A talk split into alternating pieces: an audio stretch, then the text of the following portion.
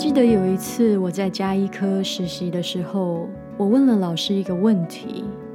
我问他说：“要怎么样才能够维持同情心呢？”他听了以后笑了。旁边刚好经过的诊所员工听了也是大笑三声。我很好奇，这个问题有答案吗？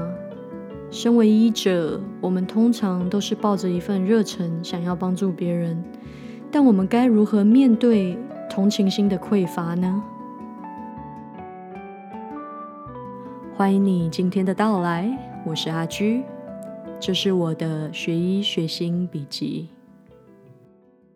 Hello，大家好，欢迎回到阿居的学医学心笔记第十五集，好久不见。学医学心笔记的这个部分呢，我停了三周哦。不过这三周呢，都有出一些不一样的 bonus 特辑，希望呢大家还喜欢这样子的一个口味的转变吧。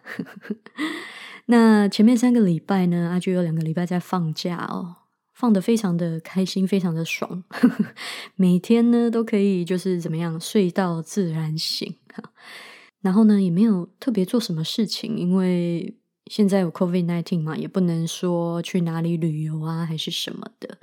平时如果有机会放假，我是很希望可以跟着家人一起出去走一走，出去玩一玩的。但是今年呢，就没有办法做这样子的旅行，非常的可惜。不过在家里呢，也很放松啊，就是。好好的休息，然后诶，也也录了几集这个 podcast 的特辑哦，都超过我这个平时学医学心笔记的长度。希望大家还喜欢呢，我为各位准备的这几集的 special。那放假完了以后呢，我就。回到急诊室继续完成我急诊室的实习。我现在录音的时间呢，我已经结束了急诊室的实习了哦。急诊室的实习总共呢，扣除这个放假的时间，大概就是三个礼拜而已。总共做了大概有十四个 shift，也就是十四个排班。急诊室的实习，说真的，我觉得学到蛮多东西的。因为急诊室你会接触到的病人跟病人的各种病症呢是很多元的。再来呢，你又是第一线哈，第一个接触到病人的医师。如果病人有真的什么紧急的需求需要住院的话，你会是那个第一个判断他需要住院的人。所以其实也有蛮大的成就感的吧。当你正确的。判断出说啊，这个病人不行，他必须要住院的时候，你会觉得说哇，太好了，他中他可以得到妥善的医疗照顾。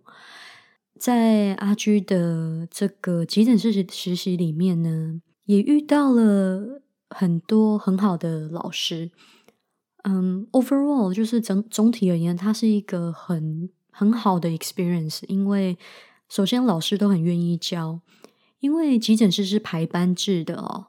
所以我每一次上班的时候遇到的老师都不一样，那他们呢都很一致的啊，都很愿意教学生，所以我就觉得诶很不错，所以也从他们身上学到了很多。在这边，我想要特别感谢其中一位老师哦，在这边就不太讲他的名字啊，我就称他为 Doctor D。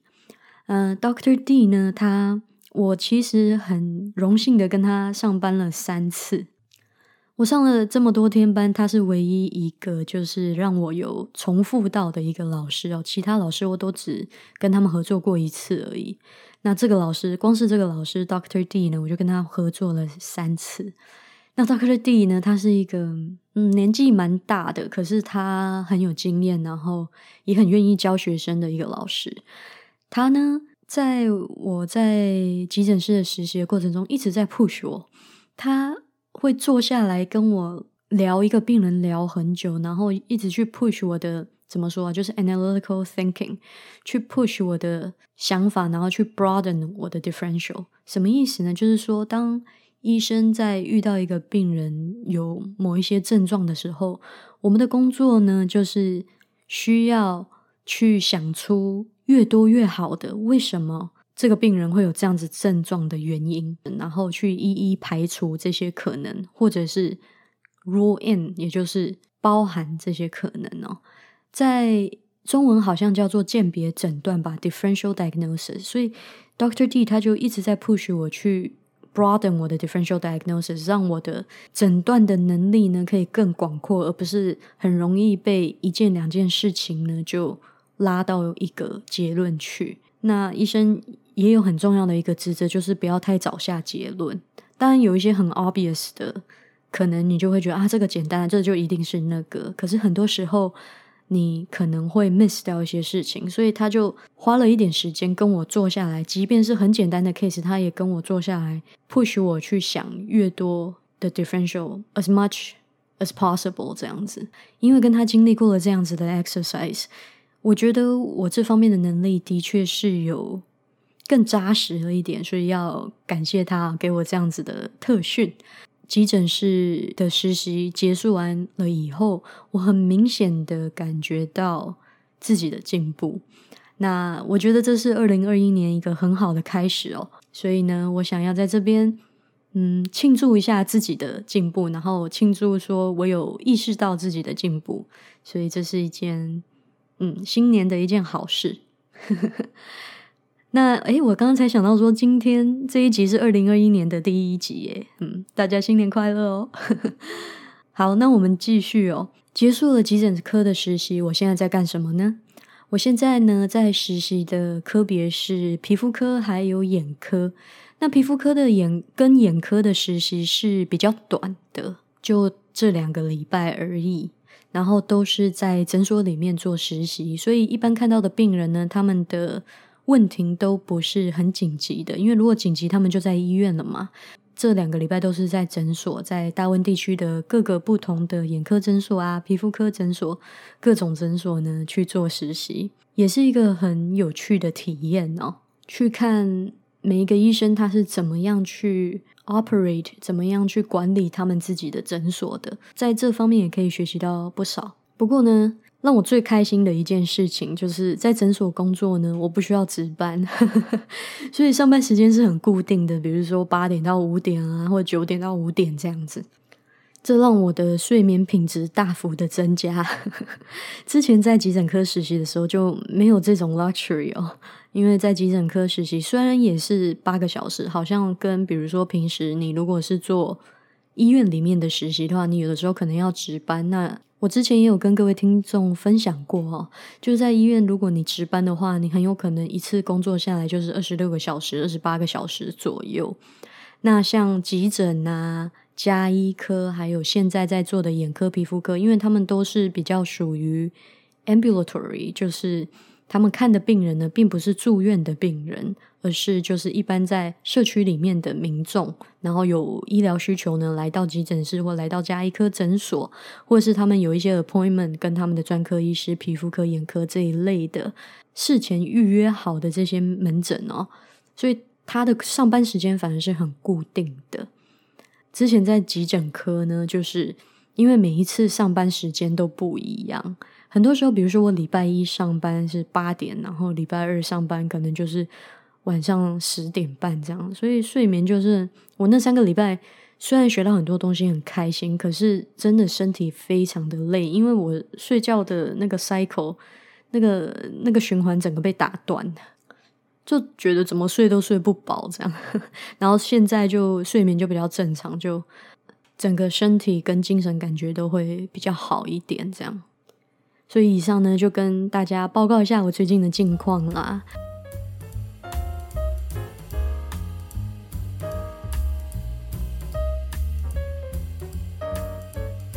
那今天这一集呢，阿居其实是想要特别的讲一下关于同理心这件事情哦。主要是因为我在急诊科实习的时候，遇到了几个病人，让我意识到说，诶，我对他们。比较难产生同理心，诶，这让我有的时候会觉得有一点不安。怎么说呢？我跟大家分享几个我遇到的病人好了。有一次我在急诊室的时候，突然呢被叫去我们的就是急诊的一个 area，就急诊室很大嘛，然后有其中一个就是需要紧急救救援的一个地方，我突然被叫去那里。然后来的这个病患呢，他是被警察带进来的。那他是一名罪犯。那他为什么会进来呢？嗯，会来医院呢？这方面的细节我就不多叙述。但是他整个人是呈现很 agitated 的状态哦，就是非常的激动，然后需要我们把他五花大绑的一个状态。那旁边警察当然也很多。后来我们给了他一些药物，让他比较冷静下来以后，他就嗯进入了有点半沉睡的状态。然后这个时候，老师呢就要我去他的房间里面给他做一些检查。我在那个当下是非常抗拒的。我这个抗拒并不是因为说我害怕这个病人会对我怎么样，因为他已经被五花大绑了，而且是一个半沉睡的状态。但那个当下，我就觉得，嗯，我真的很不想要进去为他做任何的服务。我觉得我当下是这么想的，就是我真的不是很想服务这样子的一个罪犯哦。那他所犯的那个罪是我非常没办法认同，或者是甚至是我没有办法理解、没办法同理他的一个一个罪名。但是老师要我去做事情啊，而他也已经在医院了，他的确是需要医疗照护，他的确是一个病人，所以我我就有一点点的不是很情愿的，我就开始。穿我的 gown 啊，就是我们因为现在 COVID 的关系要 PPE 嘛，我就开始穿我的防护衣，然后开始戴手套，然后走进去的那一刻呢，里面有两个护士，那个两个护士就说：“哎，你你要戴 N 九五，你不能只戴这个一般的口罩，因为这个病人他现在正在，他现在有那个呼吸道的辅助器在里面，所以他的空间会 generate 一些我们说 aerosols，就是呃，他的口腔里面的。”喷墨可能会到空气里面，因为他在用呼吸辅助器的关系，所以我我不能只戴一般口罩，我必须要戴 N 九五。然后我听到这里就说：“哦，那太好了！其实我不能进这个房间，因为疫情的关系，我们学校有规定，就是说如果有这种 aerosol generating 的 procedure，就是有这种医疗上面的动作啊，可能会有这种飞沫出现的话，有这种空气中的水。”水力可能会在漂浮的话，那我们学生就不要去 involve，不要去做这些事情。所以我说，哦，那我不能进来这个房间，所以我就走出去。其实我心里松了一口气，就觉得说，好，我我就可以不用去，不用再去管这个 case 了，因为我也反正不能进去那个病人在的房间里面。好，这个是第一个病人哦。那么我遇到的第二个病人呢，是一个。很年轻、很年轻的青少年女孩子。那我一开始在急诊室，我通常在还没去看病人之前，我都会先看一下她为什么会进来嘛，在电脑上面，然后我再去看她，然后就稍微 review 一下，然后我心里面就对这样子的一个孩子呢有一个既定的印象。然后我走进去一看，我就吓了一大跳，就看到这个在我面前的这个女孩完全。看起来非常的超龄诶，他看起来像是二十五岁啊，不管是穿着打扮还是谈吐，我真的是吓了很大一大很大一大跳。嗯，我走进去的时候呢，嗯，我就闻到了非常浓厚的香水味，然后他穿他的穿着呢也非常的暴露哦，嗯，就是比如说裤子非常非常的短，然后身上呢，呃，其实。就有点像只穿了一个比基尼，然后再加了一个薄外套。我实在不知道冬天这么冷，他怎么会只穿这样？嗯，他来医院的原因呢，让我必须要好好的检查他从从头到脚有没有受伤这样子。所以呢，我我就发现他连就是裤子都是穿的非常大人的那样子的呃裤子啊。我我讲的是内衣内裤。我其实心里非常的。惊讶！当我在给这个这个青少年看诊的时候，我就有注意到，我心里好像产生了一些嗯想法。我就想说：天哪，这个这个小朋友这么小，他怎么会打扮的这么的风尘呢？所以我就出现了一些问号哦。好，这个是第二个病人，我一个一个先把这几个病人讲完，然后我在最后跟你们说。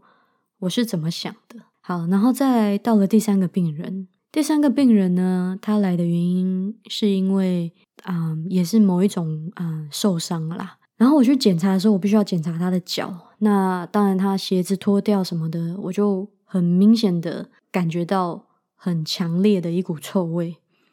那我就知道说，这个病人呢，他可能条件不是太好，他可能是 homeless，也就是啊流浪的这么样子的一一位病人哦。那其实很多时候我们在医疗环境里面，嗯，这样子的病人多少都会遇到。我们的职责一部分呢，就是即便他再肮脏，或者是味道再多么的不好闻，我们都还是要为他做检查。再来呢，是第四位病人。那第四位病人呢，是一位非常非常非常胖的一位病人，他的体重呢，已经高到他的身体的骨骼是没有办法支撑的，所以他必须到哪里都是坐轮椅，还有他。在外出的时候，都是骑着他有一个残障专用的一个 scooter，就是像有点像小摩托车，可是它是可以骑在行人道上的，帮助他们嗯可以步行可以外出的一个工具哦。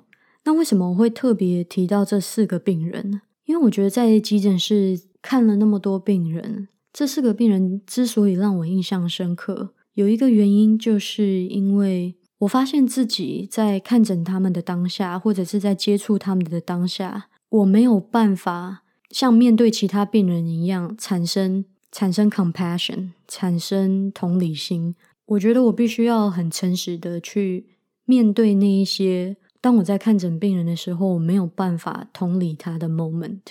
我觉得身为医疗人员，我们一定会有这些 moment，就是。我们的职责的确是去照顾病人。我们如果能有带有同理心的去照顾病人，对于这个医病关系，对于我的诊断，对于我的治疗，绝对是有正面方向的。但是同时，我们也常常会遇到没有办法有同理心的 moment。那我今天以上举的这四个例子呢，就是我在接触那个病人的当下，我有注意到我自己好像比较难产生同理心。所以我想把这些 moment 给记录下来，就是然后来探讨一下为什么我没办法产生同理心。第一位，我想原因很明白，因为他是一个犯罪者，然后我也从警察的口中知道他犯了什么罪，我没有办法在那个当下同情这一位病人，即便他现在非常需要医疗照护。第二位，第二位那个女孩。我觉得这就是看到她明明年纪这么轻，然后可是打扮的却这么的铺路，这么年轻的孩子穿的很像二十五三十岁，我会觉得哇，天哪，怎么会这样？有有一点被吓到，所以我在那个当下是也是有一点傻眼的，然后就变得好像比较没办法信任他给我讲的这些病症。然后我有注意到这件事情，然后我也必须承认我有这样子的想法存在。然后第三位病人呢，同样的也是因为我了解到说他可能是一位嗯流浪汉，然后我对于他的所跟我讲述的这一些也产生了不是那么相信的感觉啊。然后第四位就是这位肥胖病人。因为他真的很大一只，他的他的体积真的很大，所以在检查的过程中，其实对我来说也是 challenging 的，就是我要检查他的身体受伤的部位，也是对我来说也是有困难的啊。在这四个当下，我有发现我的同理心是是没有的，然后我也注意到我有我也有偏见，我的我对这些病人都产生了成见。今天想要特别跟大家分享，就是即便是我在我的频道里面常常跟大家呼吁的，常常跟大家讲的，就是现代医学的医生应该要怎么样做 patient center care，怎么用做全人照护，怎么样做病人为中心的照护。我虽然都知道，可是在很多 moment，我自己也都做不到。其实今天录这一集，跟大家坦诚这一些我心里面没办法对病人产生同理心的 moment，我我其实是有一点不 comfortable 的。可是我觉得我想要很诚实的把这些 moment 记录下来，就是很多时候我也没有办法对病人有百分之百的同理心。然后我有注意到这些现象，我觉得我觉得是一件好事，就是在那个当下，我有我有 aware 到，所以我才会记记得在我的脑海里，然后在这边跟你分享。我相信实习这半年来，应该不止这一些 moment 是我有我的同理心是没有到位的，我相信一定有。但今天这一集就是因为。急诊室的实习刚过嘛，然后刚好遇到这四位病人，我有特别的注意到自己的自己心里面对于病人所产生的成见，以及这样子的成见是不是会去影响到我的 judgment。所以在这四个 case 里面，我有特别的去多放一点心思在想说，哦，我知道我的同理心没有到位，我也知道我对这些病人有成见。所以我会多一层的去想说，那我的成见有没有影响到我对他们的医疗照护跟判断？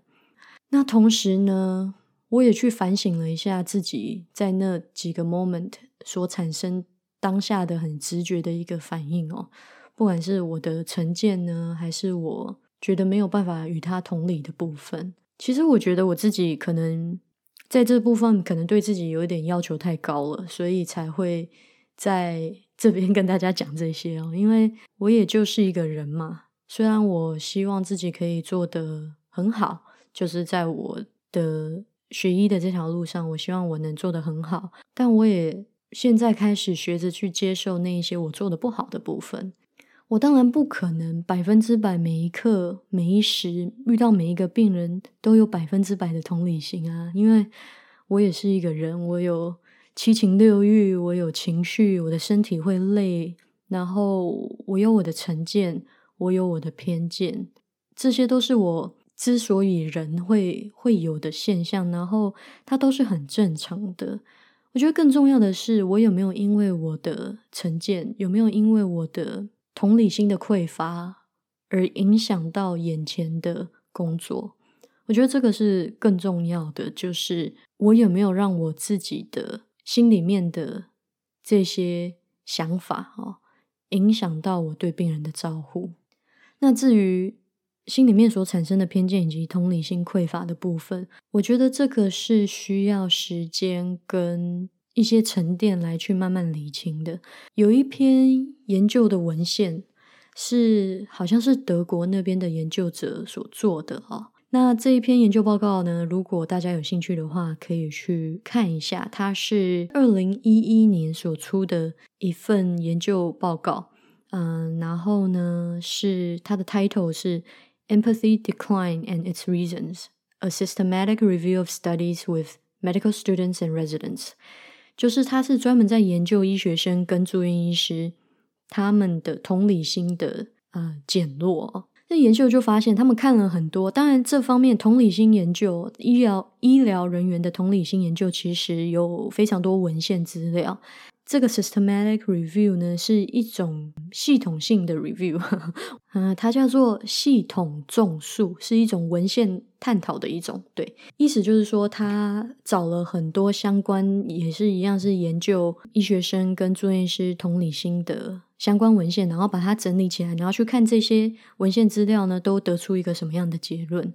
所以这一篇呃 systematic review 呢，他就找了有。十八个不同的研究报告都是跟同理心研究有关的，然后就发现说，随着医学生跟住院医师他们的资历越长，他们的同理心是成反比的。也就是说，一年级的医学生跟四年级的医学生比，一年级的一年级的医学生是呃同理心是更多的。然后一旦呢，医学生到了三年级开始接触病人，开始在临床上面服务的时候。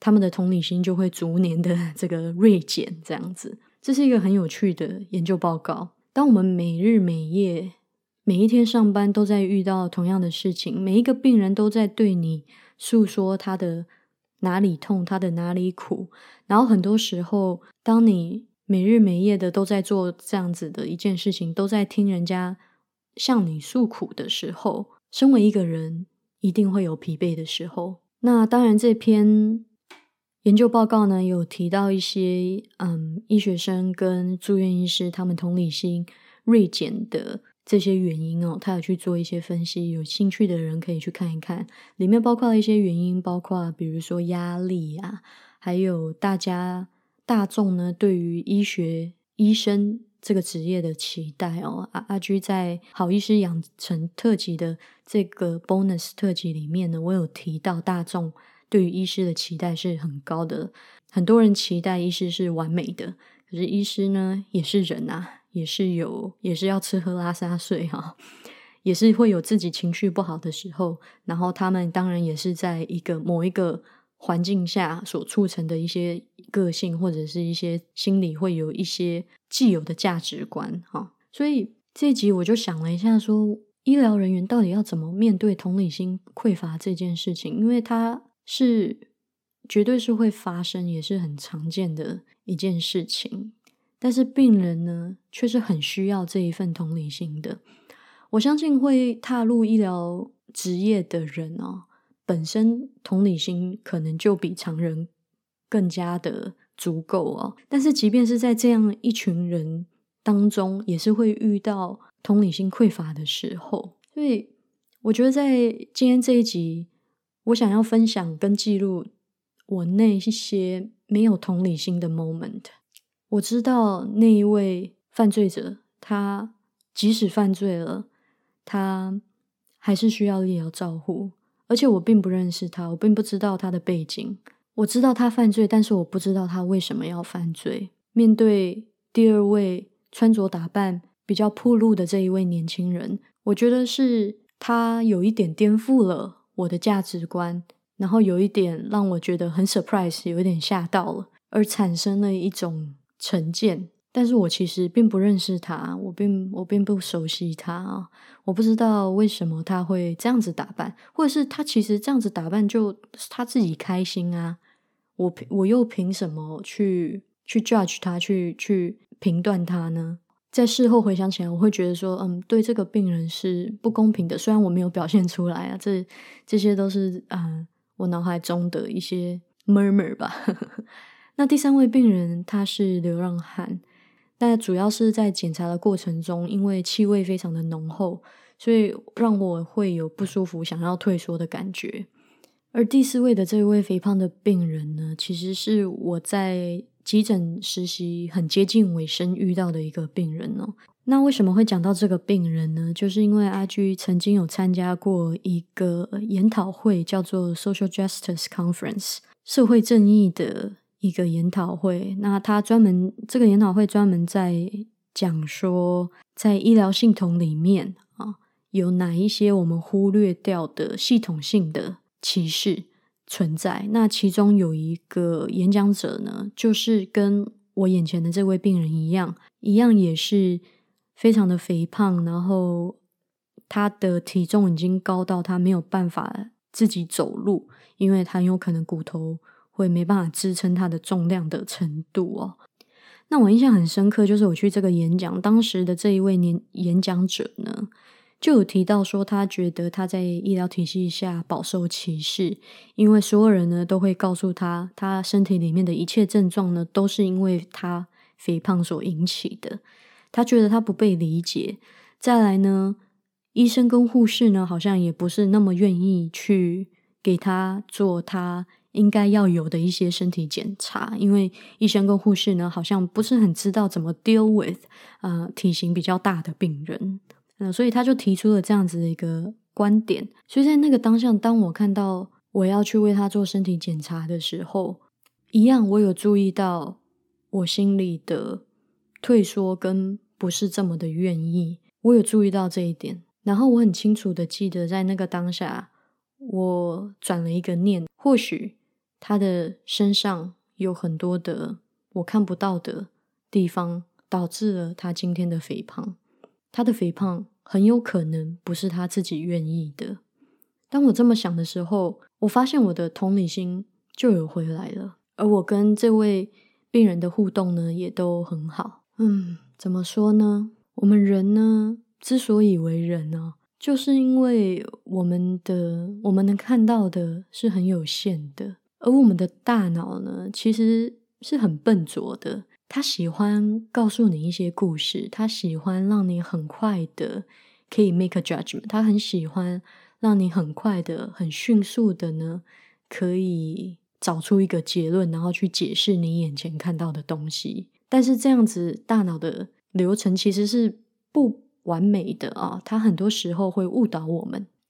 所以在以上这四个病人，当我的脑袋里面出现了一个问号的时候，我的大脑都给了我一个一个讯息哈。那往往这第一个讯息呢，可能都不是太正确哦，都是其实这就是偏见的形成啊。因为我大脑里面的这些思想啊、价值观都是。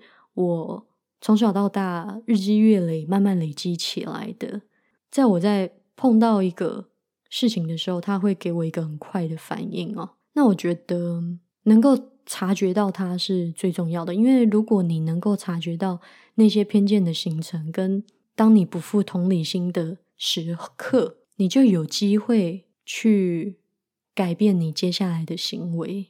你可以选择。重新去塑造你对眼前你所看到的这个病人的想法，但是前提是要觉察到那一些没有同理心的时刻。因为如果你都没有发现这些时刻就让它过去的话，你对于这个病人的处理可能就会是带有偏见的，可能就会是带有歧视的，然后让这个病人没有办法得到同等的好的品质的照护。因为你的成见的关系，因为你的选择性的忽略的关系，所以我想在这方面觉察是很重要的吧。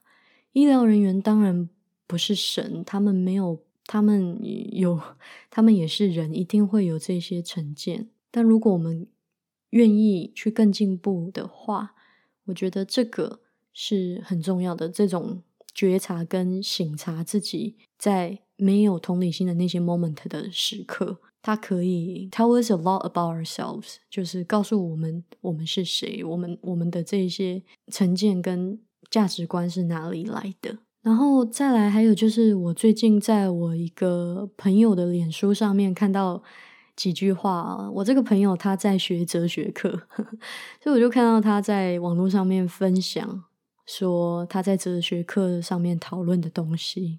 他其实很简单，就分享了。两句话哈，这句这这两句话是同中求异，在同样的事物中求不同啊。同中求异是意识，是 consciousness；异中求同，在不一样的事物里面，在不一样里面去求相同，是气势。我我觉得这两句话很有趣，因为也恰恰好解释了我所面临的今天这一集要讲的事情。我们的大脑很多时候在。看到一个人，看到一件事情的时候，我们第一个看到的就是对方跟我们不一样的地方，对方所出现的方式跟我们价值观所不一样的地方。我们的大脑总是先看到那个不同，先看到那个异。我们太 emphasize 那个不同，我们太重视那个不同，而歧视呢，就可能是这么来的。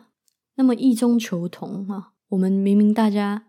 不一样，可是硬要别人跟我们一样啊！很多时候冲突就是这么来的。可是同中求异呢，是你的出发点，就是我们大家都一样。当你的立足点、你的出发点就是有看到说对方跟你有相同的部分的时候，我想在那个当下会更容易有同理心吧。可是我们的大脑呢，却很习惯先看到不一样的地方，所以这个是一个很有趣的。自我练习哦，我觉得以后我们可以多多练习，就是在面对一个病人的时候，我们可以先看到他跟我们相同的地方，先不要去看那一些他的病状，或者是他的问题，或者是他怎么样怎么样。我们先去看一下对方跟我们有哪一些一样的地方。我想这样子或许可以帮助我们建立同理心，再以这个为。基础点呢，去尊重我们之间的不同，所以很感谢我这一位在 Facebook 上的朋友分享了他在哲学课上面看到的这两句话，刚好也就是在这一两个礼拜里面，所以给了我很多想法。那么最后呢，因为我们在这个同理心的话题上面啊，我想要跟大家分享一下我最近呢有在研读《金刚经》的一个内容。我自己本身不是佛教徒哦，但是我很喜欢研究一些经典啊，不管是西方经典或者是东方经典啊，我都有机会有时间的话，都会想要研究一下。最近呢，嗯，在读《金刚经》。那我我其实蛮喜欢《金刚经》的。那我很简单的跟大家聊一下，说我在里面所得到的一个跟这个同理心有关的一个体悟哦。最主要呢，《金刚经》要传达一个很核心的内容，就是一个菩萨，当他在布施给众生的时候，他如果有那个布施的心，那他就他就不是一名菩萨哦。因为真正的菩萨，他是不着相的，也就是说，当他在布施的时候，他没有想到自己在布施。在佛家里面会称这个为三轮体空，就是没有布施的东西，没有被布施的人，也没有这个布施者。他其实讲起来好像诶很很难懂，但是在佛家一直都有一个概念，很核心的概念，就是无我的概念，也就是说。真正成就菩菩萨道的这些菩萨呢，他在他已经没有我了。当他是一个真空的一个存在哦，他没有我，所以当他在布施的时候，他没有去执着说哇，我今天在帮助别人，我在布施东西，他没有这样子的想法啊，因为他已经完完全全的放下了我执，他没有。我的概念，所以他能够只要众生有需求，只要众生有需要，他就能够很自然的、不假思索的、很完整的给到众生所需要的东西。那当然，这个是菩萨的境界。我们都是人，所以都有一些执着啊、想法啊、价值观啊，都是在我们的身上。所以或许呢，身为医疗人员。有的时候，在面对病人的时候，先可以先把自己忘记一下，忘记自己的那些想法，忘记自己的价值观，忘记自己心里面的那些事情，然后专注在眼前的这个人身上，或许就能够揣摩或者是模仿菩萨在布施的时候他的心境吧。如果我们能够暂时的把自己忘掉的话，以上呢，在这个礼拜跟大家分享。我们今天呢，就先到这边，下次见，拜拜。